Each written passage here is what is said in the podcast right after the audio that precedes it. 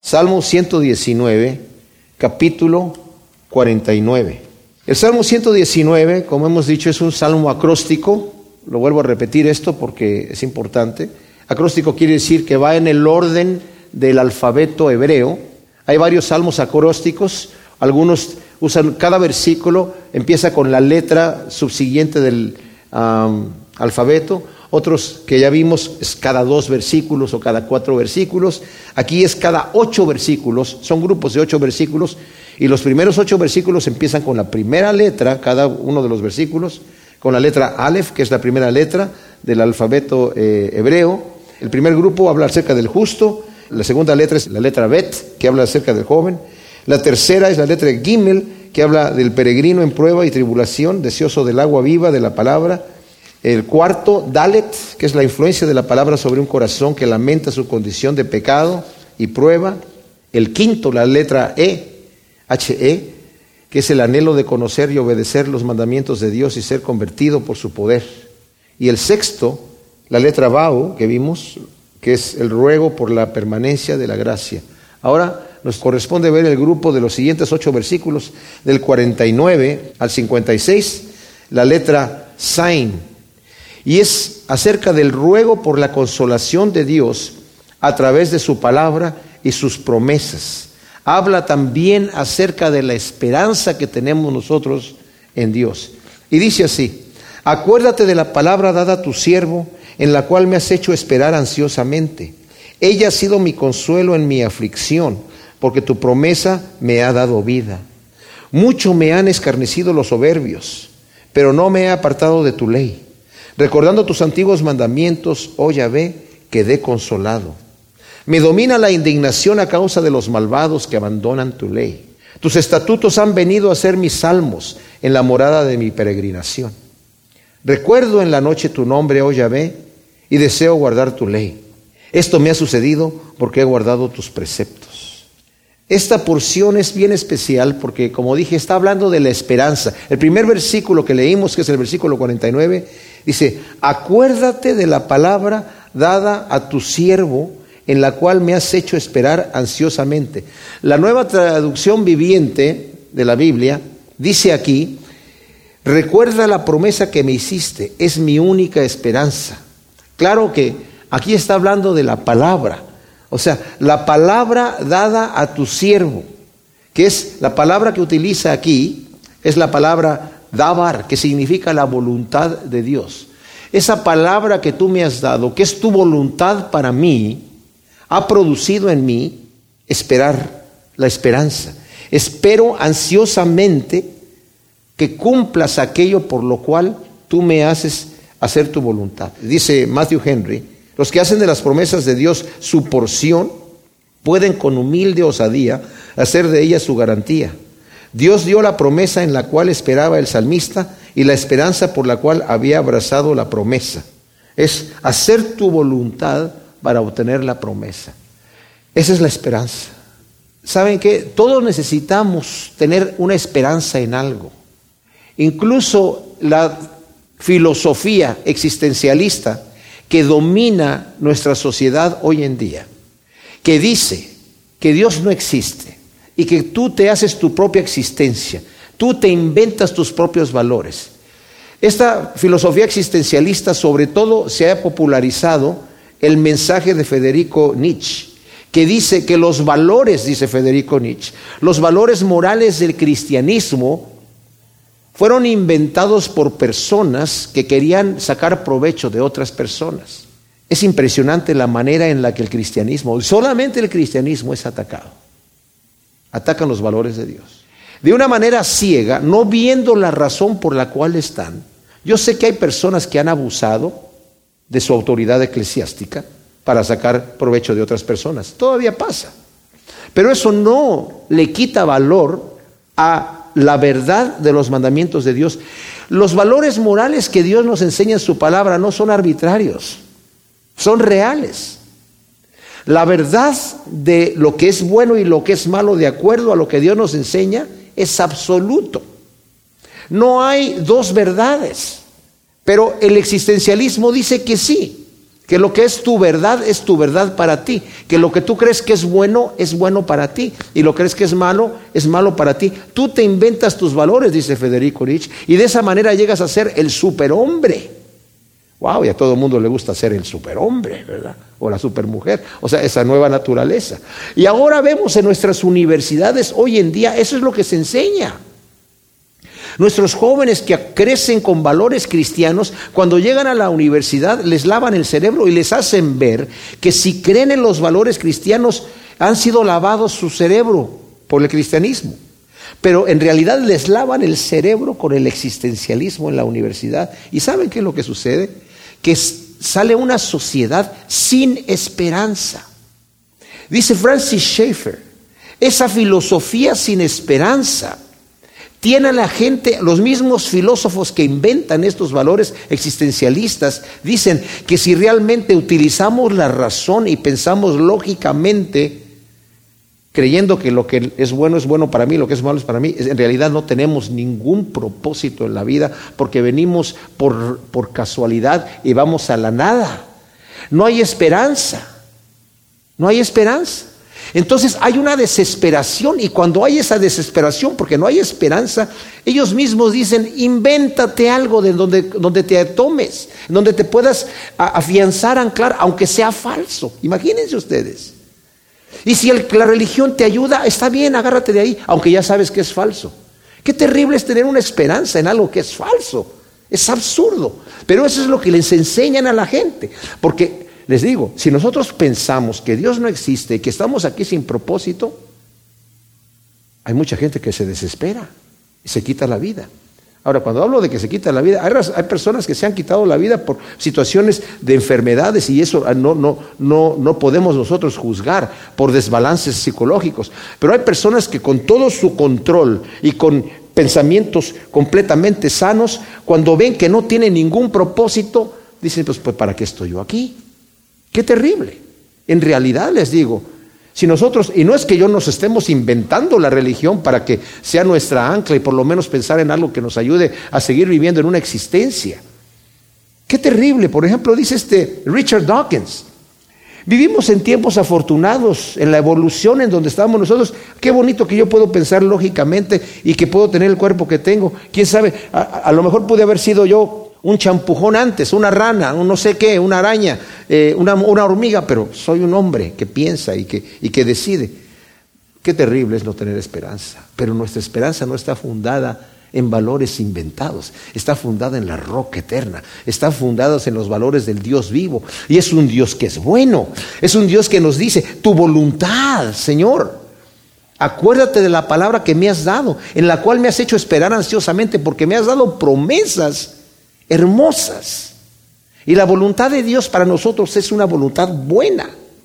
Y dice el versículo 50, ella ha sido mi consuelo en mi aflicción porque tu promesa me ha dado vida. O sea, en el momento de la aflicción no me tomo de algo falso, como dice el existencialista, que me ha inventado, me tomo de algo seguro, porque una esperanza en algo falso no es esperanza realmente, ¿o sí? No. Si yo ya sé que es falso, pero lo voy a tomar porque aunque sea falso, pues me hace sentir bonito. En, cualquier momento se me cae de cualquier manera porque sé que es falso. Pero la verdadera esperanza y el verdadero consuelo viene cuando sabemos que hay un Dios que es real, que es verdadero. De hecho, cuando nos desesperamos es cuando perdemos el concepto de que Dios está allí, que nos ama y quiere hacernos bien y tiene cuidado de nosotros. Pero el salmista dice, ella, ¿cuál? Tu palabra Estamos hablando de la palabra de Dios. Este salmo exalta la palabra de Dios. Tu palabra es tu voluntad, es mi consuelo en mi aflicción, porque tu promesa me ha dado vida. Tu palabra es mi roca firme y mi consuelo. Mateo 7 del 24 al 25 dice el Señor, el que escucha mi palabra y la hace, lo voy a comparar al hombre que pone su casa sobre la roca. El que escucha mi palabra y la pone por obra es como el hombre que pone su casa sobre la roca, porque van a venir estas pruebas, van a venir estas aflicciones, van a venir tormentas, van a venir ríos, van a venir vientos, pero su casa va a estar firme. No porque está fundada en, una cosa inventada, está fundada sobre la verdad. y la verdad absoluta. Cristo es el camino, la verdad y la vida. Cristo le dijo a Pilato, yo he venido para dar testimonio de la verdad. Para esto he nacido, dijo. El Señor nos ha venido a mostrar la verdad. Él es la verdad, Él es la roca. Cuando nosotros obedecemos su palabra tenemos un fundamento firme y es nuestro consuelo en el momento de la aflicción. Dice la nueva traducción viviente acerca de este, lo traduce este salmo así, tu promesa renueva mis fuerzas, me consuela en todas mis dificultades. Si para otros la Biblia es una palabra muerta, porque dicen la letra mata, mas el espíritu vivifica, y esto, esta gente que dice eso toma la Biblia fuera de contexto diciendo, ay, esos que se ponen a estudiar la Biblia tanto, tanto en la palabra, la letra mata, pero el espíritu vivifica y vamos a brincar y vamos a saltar y la emoción. Son gente que está basado en sus emociones, pero la Biblia, mis amados, es una palabra viva. Es la palabra viva, no es una palabra muerta. Para nosotros es vida, es fuente de vida. Dice el versículo 51. Mucho me han escarnecido los soberbios, pero no me he apartado de tu ley. O sea, nosotros somos el blanco de los que se burlan. La gente que no conoce a Dios o que más bien rechaza a Dios, que no quieren conocer a Dios, se necesita voluntad y se necesita querer negar la evidencia para rechazar a Dios. No es cierto que nosotros necesitamos ser convencidos para creer en Dios, como dicen los ateos. Los ateos dicen, y Richard Dawkins lo dice y lo dicen otras gentes, que todo hombre nace siendo ateo y necesitan darle el conocimiento de Dios. Eso es falso, es al revés. Todos nacemos sabiendo que hay un creador, es obvio. O sea, aunque no nos tengamos el concepto de Dios, nacemos y al nacer vemos. Se dice, yo no sé, eso es algo que se cuenta, que un científico ateo adoptó un niño un bebé, y se lo llevó a vivir al campo. Y nunca le habló de Dios, jamás en su vida le habló de Dios. Y allá estudiaba. Y cuando tenía 12 años, vio que el niño salía en la mañana y se desaparecía. En el campo había un río, un lugar muy bonito. Entonces un día lo siguió y vio que estaba junto al río allí sentado, no sé. Y le dijo, ¿qué estás haciendo? Estoy dándole gracias a Dios. ¿Y qué te dijo que Dios existe? ¿Cómo sabes de dónde tienes el concepto de un Dios? Pues todo el que hizo todas estas cosas. O sea, el que hizo todas estas cosas y que me hizo a mí. Estoy dando gracias por haber hecho todo esto y por haberme hecho a mí. O sea, en realidad, yo no sé si esa es una leyenda o qué es, pero yo les digo una cosa, se necesita, no, no es cierto que todo mundo nace ateo y le dan el concepto de Dios, sino se necesita lo contrario. Y la gente que rechaza, como dice Pablo, a Dios, rechaza con injusticia la verdad, porque habiendo conocido a Dios, no le glorificaron como a Dios. Mis amados, Dios se encarga de poner en nuestro corazón que Él está allí.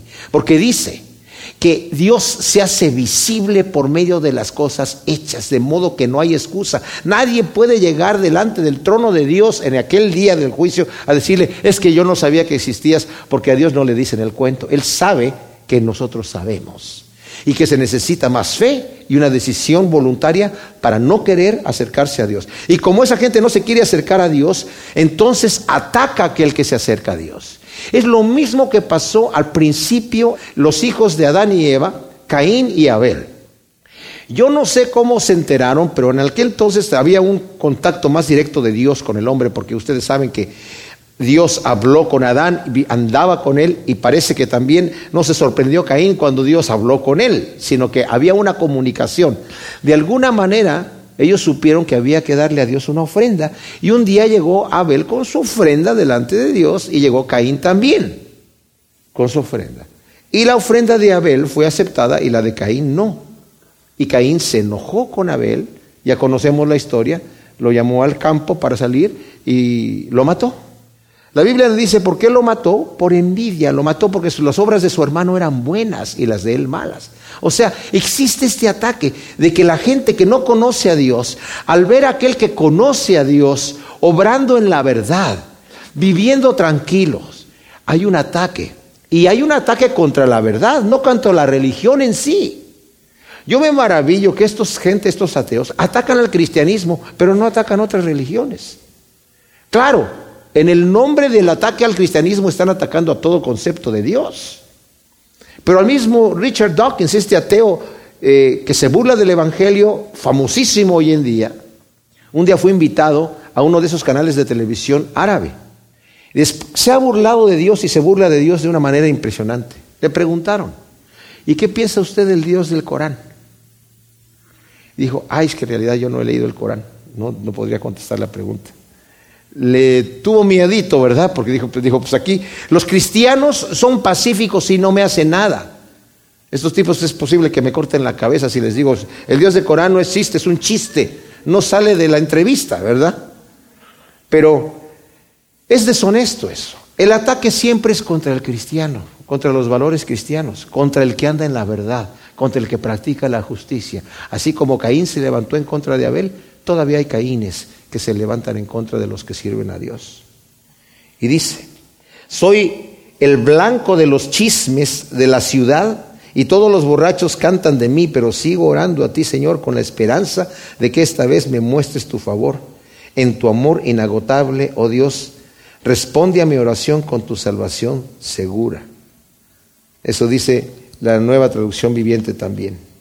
Y el Salmo 123, del, si lo tienen ahí a la mano, eh, del versículo 3 y 4 dice, Ten misericordia, oh Yahvé, ten misericordia de nosotros porque estamos saturados de desprecios.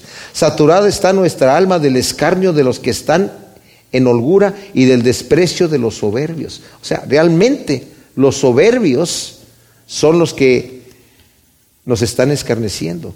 Pero dice el versículo 52, recordando, 52, recordando tus antiguos mandamientos, oh Yahvé, quedé consolado.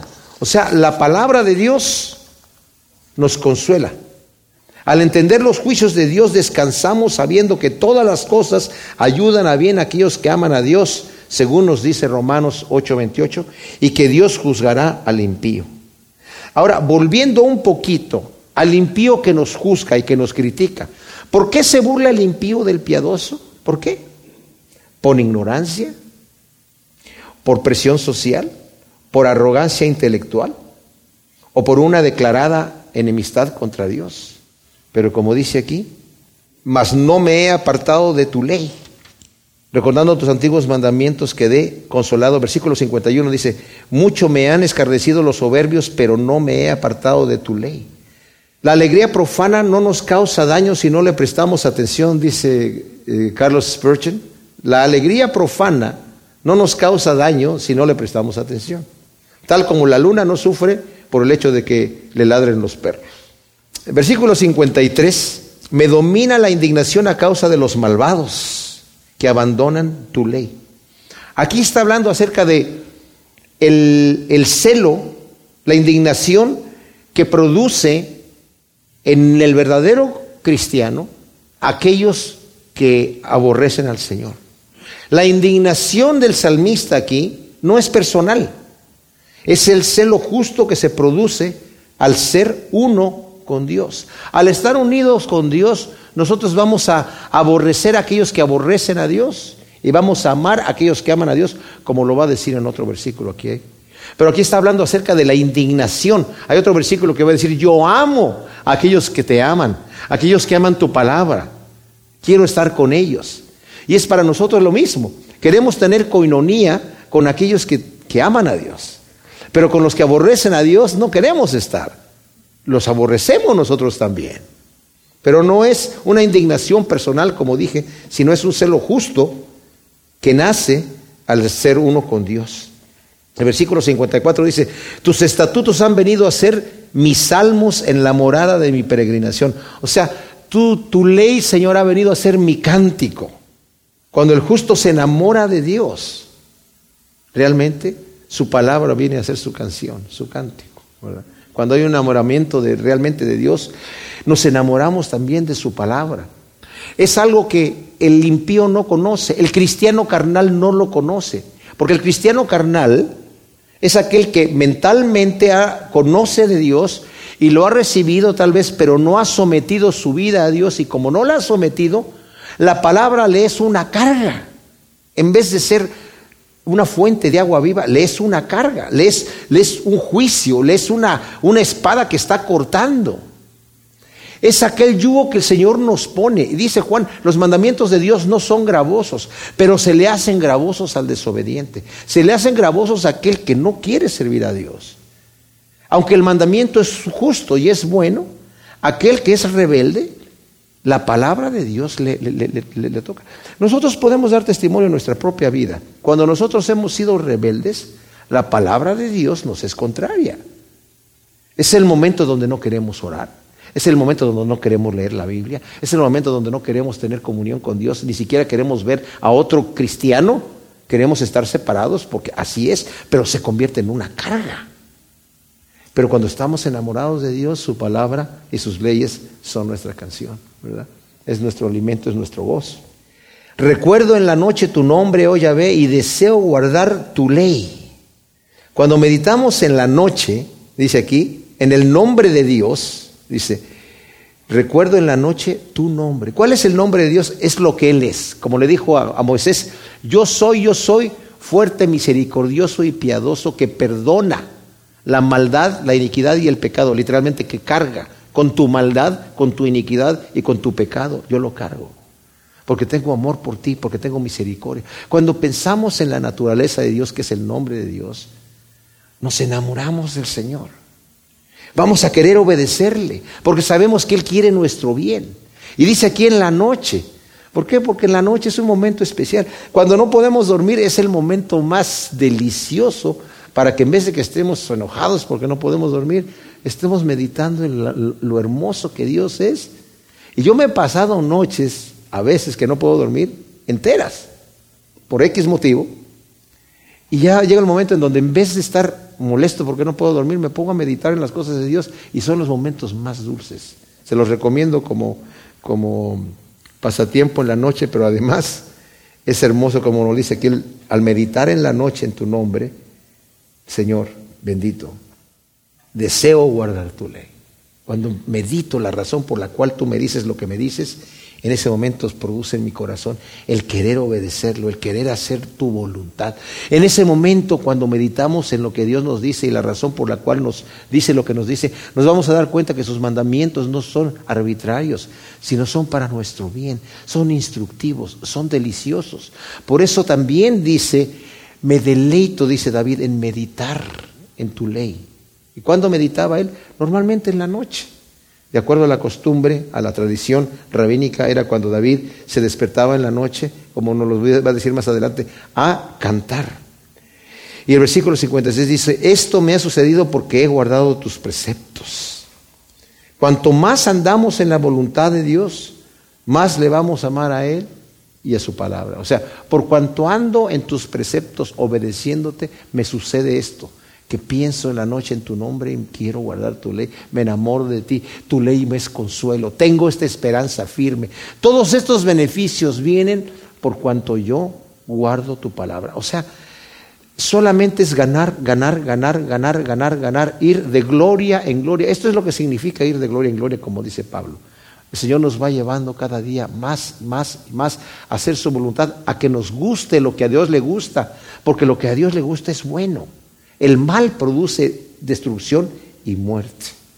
La siguiente letra del versículo 57 a 64 del Salmo 119, que es este salmo acróstico que va en el orden del alfabeto hebreo, cada ocho versículos corresponde a la letra subsiguiente, nos corresponde ahora ver la octava letra, que es la letra Chet, y cada uno de estos ocho versículos, del 57 al 64, empieza con la letra Chet. Y esta porción de estos ocho versículos, en esta sección el salmista parece echar eh, mano de Dios mismo de modo firme, se lo apropia, de acuerdo al versículo 57, eh, clama por él, el versículo 58, vuelve a él, el versículo 59, se solaza en él del versículo 61 y 62, se asocia con su pueblo, versículo 63, y suspira por una experiencia personal de su bondad, en el versículo 64. Y nos dice, mi porción es Yahvé, he resuelto guardar tus palabras, he suplicado tu favor de todo corazón. Ten misericordia de mí conforme a tu dicho. Consideré mis caminos y volví mis pies a tus testimonios.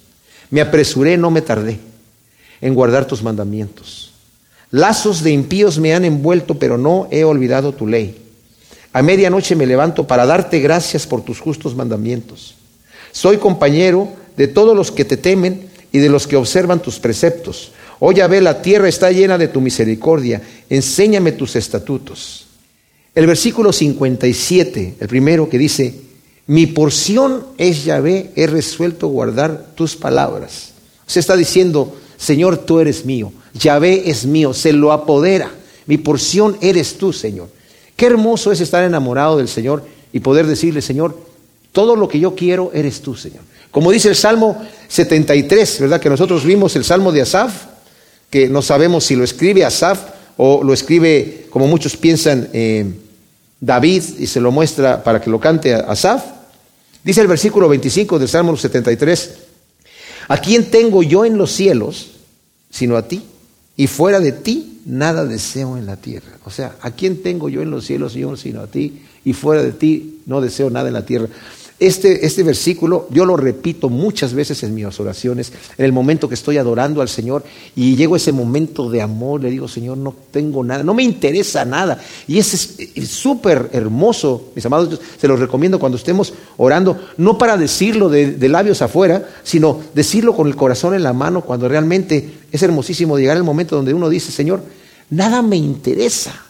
O sea, gracias por todas tus bendiciones. Yo le doy muchas gracias al Señor por mi esposa, la amo muchísimo, tenemos 42 años de casados y la amo muchísimo. Le doy gracias por mis hijos, ¿verdad? Que son hermosos y, y el Señor realmente me ha, me ha, bendecido con unos hijos que todos aman al Señor y están caminando en sus caminos. Y es una bendición que yo no la tomo por sentado o como algo que realmente no aprecio porque lo aprecio mucho. Todos mis nietos en los caminos del Señor tengo 10. Los más chiquititos pues no saben nada, pero los que conocen están todos caminando con el Señor por ahora. Y mi oración es que el Señor los mantenga ahí. Y el Señor me ha rodeado, de muchas bendiciones. Agradezco muchísimo y tengo por, por un gran privilegio ser pastor de esta congregación. Y le agradezco al Señor los talentos que me ha dado de, de poder tocar y cantar y todo eso. Pero les digo una cosa, fuera de todas las cosas que, las que el Señor me ha bendecido, lo que más me interesa es que tengo a Dios me lo apodero. Y llegan momentos donde digo, Señor, no me interesa nada más que tú, Señor. Y, fuera de ti no tengo nada, no quiero nada. Todo lo que viene contigo, adelante, pero fuera de ti no quiero nada más. El Señor quiere bendecirnos abundantemente, pero nos tenemos que enamorar del Señor. Ahora, si escoge bendecirnos con, con cosas bonitas, qué bueno. Si escoge que nosotros tengamos un momento de prueba, yo les digo una cosa, yo conozco personas que me han llegado a decir a mí, ¿Por qué estoy yo en esta enfermedad de la cual no me sana Dios? Tengo personas que me han dicho, gente que ama a Dios con todo su corazón. Y yo he contestado, porque tú eres un verdadero titán de la fe. Tal vez yo, Alejandro Alonso, no sería capaz de tener lo que tú tienes y por eso el Señor no me lo da. Pero si tú a pesar de tu tragedia y de tu enfermedad amas al Señor con todo tu corazón, Dios te bendiga porque has, has llegado a un nivel superior. Y mis amados, necesitamos, como dice Pablo, yo he aprendido a vivir cualquiera que sea mi situación. ¿Hemos nosotros aprendido a vivir eso? Dice, he aprendido a vivir, a tener abundancia y a padecer necesidad. Y yo meditando en esa palabra de Pablo una vez dije, ah, aprender a tener abundancia, pues que nadie necesita aprender a tener abundancia, qué fácil, o sea, sí, ¿verdad? He aprendido a tener abundancia, pero para padecer necesidad, pues debe ser duro. Pero realmente pensándolo bien, es más difícil aprender a tener abundancia que a tener necesidad. Porque tener necesidad, por lo menos yo estoy a los pies del Señor, dependiendo de Él. Pero ¿qué hace mucha gente cuando tiene abundancia? ¿Son realmente capaces de administrar las cosas que Dios les ha dado? Como dice Pablo, a los ricos de este mundo mando que no sean altivos, que no sean soberbios, que no sean avaros, sino que compartan sus bienes con los demás. No toda la gente que Dios bendice son así. Hay gente que Dios los bendice y dicen, esto es mío y yo me quedo con él. Y gracias Señor por tu bendición y aquí yo la tengo, ¿verdad? Y no son capaces. Pero Pablo dice, yo he aprendido a tener abundancia. Y Pablo no lo dice solamente por decirlo. La escritura nos dice que Pablo sostenía a la gente que andaba con él cuando él trabajaba. O sea, realmente lo hacía. Pero cuando tenía necesidad, la gente lo ayudaba, ¿verdad? Y a veces tenía necesidad y pasaba hambres. Por eso dice también allí en, Sal, en Romanos 8, ¿qué me separará del amor de Dios que es en Cristo Jesús? Tribulación, porque pasó por tribulación. Angustia, porque pasó por angustia. Necesidades, pasó por necesidades. Por hambre, porque pasó hambre. Por desnudez, porque pasó por desnudez. Por peligro, porque pasó por peligro. Por espada, porque estuvo a punto de morir en varias ocasiones. Incluso se cree que cuando fue apedreado en Filipos, es muy probable que haya muerto y después resucitó. Bueno, no sabemos, pero al final fue un mártir. Y incluso dijo, yo estoy dispuesto a entregar mi vida si el Señor quiere, porque yo o para vida o para muerte mi cuerpo, mi cuerpo es del Señor y haga conmigo lo que sea.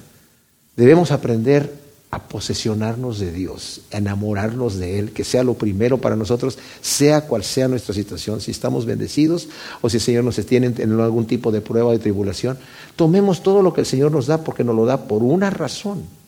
Y si nos damos cuenta, todas las cosas que Dios nos da, aunque parezcan negativas, son una bendición. Porque por una razón nos las da el Señor. El Señor no tiene preferidos, el Señor no tiene consentidos. El Señor no hace excepción de personas, mis hermanos. Así que enamorémonos del Señor porque Él es bueno. Mi porción es Yahvé. He resuelto guardar tus palabras. O sea, he decidido, me he propuesto hacer tu voluntad. Eso no sucede automáticamente, necesitamos hacerlo. Así como Daniel se propuso en su corazón no contaminarse cuando fue a, Babilonia con la comida del rey, y no solamente con la comida del rey, sino no contaminarse, punto. Se propuso ser íntegro y vemos el testimonio de Daniel en la Biblia impresionante. Y se propuso José cuando fue a Egipto no pecar contra Dios. ¿Y saben qué pasó con José en Egipto? No pecó contra Dios. ¿Y saben qué pasó con Daniel en Babilonia? No se contaminó porque se propuso en su corazón. Aquí dice el, salmista, me he propuesto hacer tu voluntad. No es automático, les estoy diciendo. No me levanto yo y el Espíritu Santo me va a llevar como autómata a hacer su voluntad. No, eso no sucede.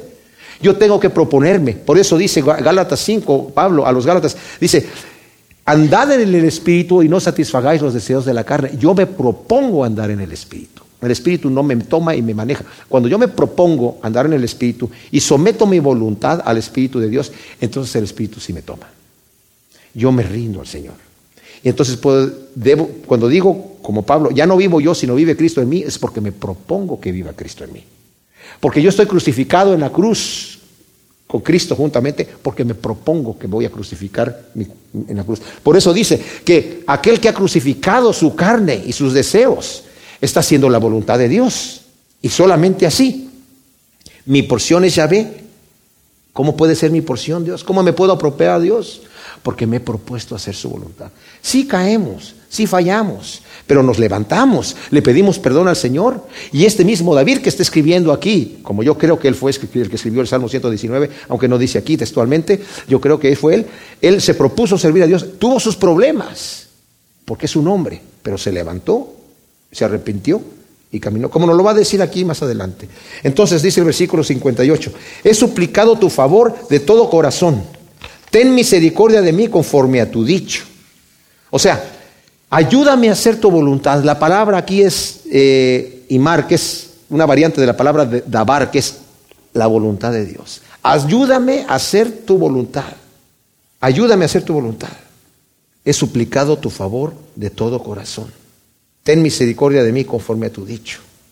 O sea, realmente ayúdame, Señor, a hacer tu voluntad. Ten misericordia y haz en mí, pon en mí ese corazón limpio para, para que yo te, te sirva a ti, Señor. Consideré mis caminos y volví mis pies a tus testimonios. Aquí podemos ver el, el deseo del salmista de un verdadero arrepentimiento. O sea, cuando nos está diciendo desde el versículo primero, mi porción es Yahvé, he resuelto guardar tus palabras. No nos está hablando de algo, algunos creen que esto lo está diciendo David cuando es joven, es muy probable que sea así. Pero no importa la edad en cuando hagamos eso, eso lo podemos hacer a partir de hoy si es que no lo hemos hecho anteriormente de esta manera. Porque aquí nos está hablando en este versículo 59 de un arrepentimiento. En un momento dado en donde él considera sus caminos y dice, eh, esto no está bien, no necesariamente porque voy exactamente opuesto a Dios, es posible que a eso se refiera. Y definitivamente, si yo estoy en contra de la voluntad de Dios, tengo que volver mis caminos a la voluntad de Dios. Pero pueda que estoy ligeramente desviado nada más. El pecado es errar el blanco, errar el blanco. Y yo puedo errar el blanco por un centímetro o por un kilómetro. Igual, el, el, que hierra, hierra. El que no da en el blanco, no da en el blanco, ya sea por un poquito o por mucho. El que se desvía del camino y no entra por la puerta estrecha puede que esté muy cerquita de la puerta o que esté completamente desviado. De cualquier manera, no entró. Y aquí está diciendo, mi porción es Yahvé, he resuelto guardar tus palabras. Y dice aquí, estoy suplicándote tu favor, ten misericordia de mí conforme a tu dicho, porque consideré mis caminos y volví mis pies a tus testimonios. Aquí hay una decisión. El arrepentimiento, aunque es una gracia dada por Dios, mis amados, fíjense bien, es como muchas de las gracias que el Señor nos da, muchas de las virtudes que Dios nos da, vienen con una doble situación, en donde está el poder de Dios actuando, pero no es el poder de Dios absoluto actuando y yo soy un robot, un autómata. Viene con una decisión de mi parte. Es ahí donde muchos confunden, que creen que la gracia de Dios es irresistible. Pero aunque dicen este principio, yo les digo que realmente la Biblia en ninguna parte dice esa palabra, que la gracia de Dios es irresistible. Antes más bien dice la Biblia, cuidado que no dejéis de alcanzar la gracia de Dios. Bueno, ¿cómo la puedo dejar de alcanzar? Si es irresistible, ¿cómo la puedo dejar de alcanzar? Pero ese es otro detalle. A lo que yo voy es esto. A lo que quiero decir aquí es que tanto como yo he resuelto guardar tus palabras, eso es una resolución mía. Mi porción eres tú, es una resolución mía que yo decido apropiarme de Dios, desearlo con todo mi corazón. No quiero que suene a blasfemia esto ni a, ni irreverencia. Pero quiero decirles esto, que en, mi locura de pensar del amor de Dios y del, del deseo tan fuerte, yo una vez pensé esto, a ver si me lo puedo explicar y me puedo dar a entender. El deseo que existe entre el hombre y la mujer sexual es un deseo tan fuerte, es una situación tan posesiva, como ustedes saben. Por eso el adulterio ofende a la pareja porque siente que ha sido violado algo que es mío, pero no mío en un sentido mundano y, carnal, sino mío aunque lo vea tan santamente, el sexo es algo posesivo, atracción, como un imán de un polo negativo y uno, y uno positivo. Bueno, yo siento que el Señor nos da la experiencia en el matrimonio, en la pareja, esa atracción, para que sepamos la forma en la que el Señor nos desea y en la forma en la que nosotros también tenemos que desearlo. Es un celo, una atracción así. Y esa es la forma en la que el salmista dice, Jehová es mío, Él es mi porción, yo te deseo con ese deseo, obviamente espiritual, pero ese deseo de, del imán, esos dos polos que se atraen y quedan pegados. Eso es lo que, así el Señor nos ama y así podemos nosotros amarlo. Es una decisión que nosotros tomamos en nuestro corazón. Como es una decisión que lo hagamos nuestro, he resuelto guardar tus palabras, es una decisión que yo tomo y consideré mis caminos y volví mis pies a tus testimonios, es una decisión que yo tomo. Pero no va en mi poder, va en el poder de Dios. Cuando yo decido hacer eso, Dios me inunda de su poder y como dije, el arrepentimiento es una gracia que Dios da. Porque en Hebreos dice que aquellos que voluntariamente quebrantan la ley de Dios, conociendo la voluntad de Dios y voluntariamente se apartan y dicen, yo no voy a hacer, dice, no son renovados al arrepentimiento. O sea, Dios es el que da el arrepentimiento, pero también es una voluntad que yo hago. O sea, como dije, es algo, una acción que viene con esas dos cosas, mi decisión, mi resolución, pero no va en mi poder lograrlo, va en el poder de Dios. Yo resuelvo arrepentirme. El mandamiento está dado arrepentíos y convertíos. El poder viene de arriba. Él me da el arrepentimiento y Él es el que me convierte. Yo no me convierto solo, Él me convierte a mí. ¿Verdad? Él me hace obedecer. En Él está el querer como el hacer. Pero yo tomo esa decisión y el Señor me ayuda a hacer su voluntad. Entonces dice, consideré mis caminos y volví mis pies a tus testimonios, un verdadero arrepentimiento, como dije aquí. Me apresuré, no me retardé en guardar tus mandamientos. Aquí estamos viendo de una obediencia inmediata. O sea, es algo que es rápido, no es algo que toma un tiempo, que lo voy a meditar o que voy a... No. En Lucas capítulo 9, versículo 61 dice que uno le dijo al Señor, te seguiré Señor, pero primero permite que despida a los que están en mi casa. O sea, te voy a seguir, Señor, he resuelto seguirte, pero tengo otras cosas que tengo que hacer. Voy a despedirme de los que están en mi casa. Y aquí yo les voy a decir, no se trata de que le, iba a decir a su papá, ya no me voy, papá, porque voy a servir al Señor. Mamá, te voy a dar un beso para despedirme. No se trata de eso, sino se quería decir más bien, Señor, déjame primero que vaya y, pase un buen tiempo con ellos y tenga, o sea, no era una despedida así rapidita. Pero de cualquier manera, la respuesta del Señor fue, ninguno que pone la mano en el arado y mira atrás es apto para el reino de Dios. Si me vas a seguir, sígueme ahora. Si me vas a obedecer, obedéceme ahora. Si he resuelto volver mis caminos a ti, ahora. No mañana. Si estás pensando en ese mañana, ese mañana no va a llegar jamás. Es más, el Señor dice, entonces realmente, realmente no eres digno del reino de Dios porque estás poniendo en el arado, estás a punto de ir conmigo, me estás diciendo te voy a seguir, pero estás volteando atrás y dices, bueno, mañana Señor, mira, dame, mira, yo de veras voy a dejar de pecar, Señor. Ese pecado ya no lo voy a hacer. Nada más déjame tres veces. La tercera es la vencida. No, sino tiene que ser algo rápido. Aquí dice el Señor, el que pone la mano en el arado para andar arando, pero voltea para atrás, todavía no camina. No se trata de que estoy arando y estoy volteando para atrás. No estás arando porque la pusiste para arar, pero todavía estás volteando para atrás. Te quieres despedir. Deja que me despida del pecado, Señor, antes de realmente de entregarte mi vida. Déjame que me eche la última, pero me la voy a echar buena. Para, para ya, para, para de una vez que, que valga la pena. Nunca va a llegar el día en donde realmente voy a estar con el Señor. Entonces dice aquí, Consideré mis caminos, versículo 59, y volví mis pies a tus mandamientos, pero me apresuré, no me retardé en guardar tus mandamientos. O sea, anduve descarriado, Señor, pero el momento que me arrepiento y decido, allí, es ahora. Mientras escucha su voz, dice ahí en Hebreos, no endurezcas tu corazón, como en el día de la provocación, en donde provocaron a Dios. Y él dijo, juré en mi ira, no entrarán en mi reposo por cuanto yo estoy dando mi voz y no quieren escuchar. Juré en mi ira. El Señor se aira, se enoja cuando nosotros estamos jugando con algo que le costó la vida en la cruz por amor a nosotros. El amor de Dios es supremo, mis amados, pero necesitamos tomar las cosas en serio. Por eso dice aquí, me apresuré y no retardé. Lazos de impíos me han eh, envuelto, pero no he olvidado tu ley. Ahora, esto puede referirse a que los impíos están atacando, en este caso, al salmista, ¿verdad? Que está decidiendo servir a Dios. Pero más creo yo que estos lazos son tentaciones. O sea, Él está diciendo, Señor, yo me he apropiado de ti, tú eres mi porción. Y yo he decidido, he resuelto guardar tus palabras. Estoy suplicando tu favor, tu misericordia para que me ayudes a hacer tu voluntad. He considerado mis caminos y me volví arrepentido a hacer tu voluntad y me apresuré a hacer eso. Pero a la vez, mientras estoy en eso, viene la tentación y los impíos me están tirando el lazo para que regrese. Pero yo no me he olvidado de tu ley. Qué tremendo. Ese es un verdadero arrepentimiento.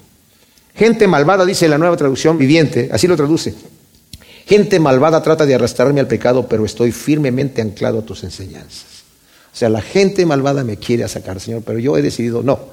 Yo me decidí por el Señor y aquí me quedo. Aunque me hagan burla, aunque me digan, ay, mira, el cristianito no te dejan hacer esto. Bueno, sí, no me dejan. ¿Quién no me deja? Mi Señor.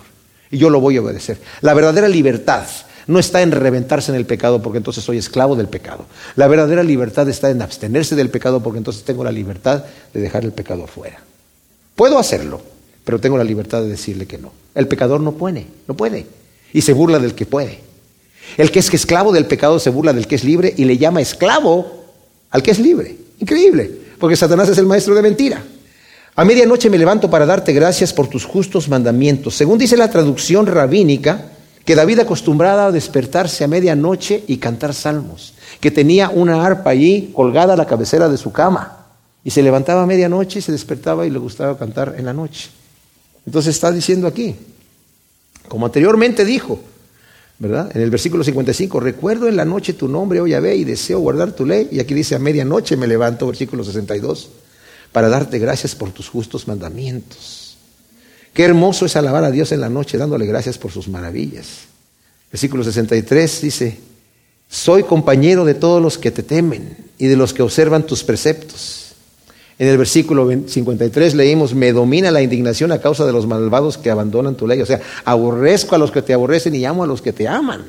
Dice aquí, si le dan vuelta al Salmo 139, hermoso Salmo, versículo 21, dice, oh Yahvé, no aborrezco a quienes te aborrecen, no me repugnan los que se alzan contra ti. Con gran aborrecimiento los aborrezco y los tengo por enemigos. O sea, los que te aborrecen, Señor, yo los aborrezco, pero acá amo aquellos que te aman. Soy compañero de todos los que te temen y de los que observan tus preceptos. Es bueno que tengamos coinonía y amistad con aquellos que aman al Señor y que hablemos de esas cosas, que nos animemos unos a otros y nos exhortemos al amor de Dios, a obedecer al Señor y a confortarnos, a, a animarnos a orar unos por otros, a confesar nuestras faltas unos a los otros, a ayudarnos los unos a los otros. Somos soldados del mismo ejército y debemos de ayudarnos en la batalla. Oh ve la tierra está llena de tu misericordia. Enséñame tus estatutos. Dios es bueno, mis amados. Tengamos eso en nuestra mente. Dios es bueno. Nos ama con amor inagotable y tiene misericordia de nosotros y no nos paga de acuerdo a nuestras iniquidades. Vimos en el Salmo 103, que estudiamos anteriormente, en el versículo 8, misericordioso y clemente es Yahvé, lento para la ira y grande en misericordia no contenderá para siempre, ni para siempre estará enojado. No ha hecho con nosotros conforme a nuestros pecados, ni nos ha retribuido conforme a nuestras iniquidades. Dios es bueno, nos ama y nos perdona. Sus estatutos son para el bien nuestro y para el bien de los demás.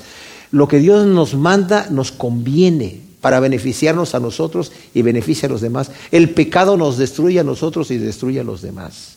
Desechar a Dios y a sus estatutos, mis amados, es invitar voluntariamente la desgracia y la muerte en nuestra vida. Desechar, repito, a Dios y a sus estatutos es invitar voluntariamente la desgracia y la muerte. Pero aquí el salmista dice, oye, ve, la tierra está llena de tu misericordia. O sea, vemos, Señor, que tú perdonas la iniquidad y nos bendices. Haces llover sobre el justo y sobre el injusto. Sacias de bien al justo y al injusto y de pan y de vida y de salud. Enséñame tus estatutos, Señor. Quiero hacer tu voluntad. Quiero saber lo que tú tienes para mí, porque tu voluntad y tus estatutos son para mi beneficio. Gracias, Señor, por tu palabra, Señor. Realmente es hermosa. Queremos hacer tu voluntad. Queremos honrarte con nuestras vidas, Señor.